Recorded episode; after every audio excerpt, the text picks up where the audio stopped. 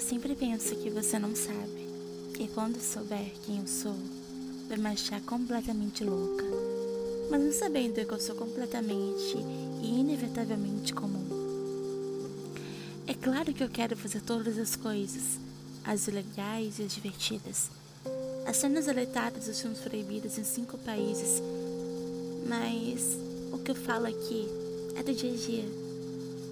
Eu não quero pensar que você vai pensar que eu sou uma louca. Eu nem peço conversas profundas. Eu quero a trivialidade, entender o cotidiano, rir com você na fila do banco, deixar nosso último troco na padaria. Você vai gostar de mim quando eu não estiver performando, não fingindo que sou interessante ou inteligente. Quando você perceber que eu não sou boa em geografia, que eu não sei geometria, mas pode te ouvir falar por horas sobre suas histórias preferidas. Você vai gostar de mim quando não existir mais a fantasia e você me descobrir e enxergar quem eu realmente sou. Eu não quero pensar que você vai pensar que eu sou maluca, pequena, frágil, instável, manipuladora e às vezes manipulável.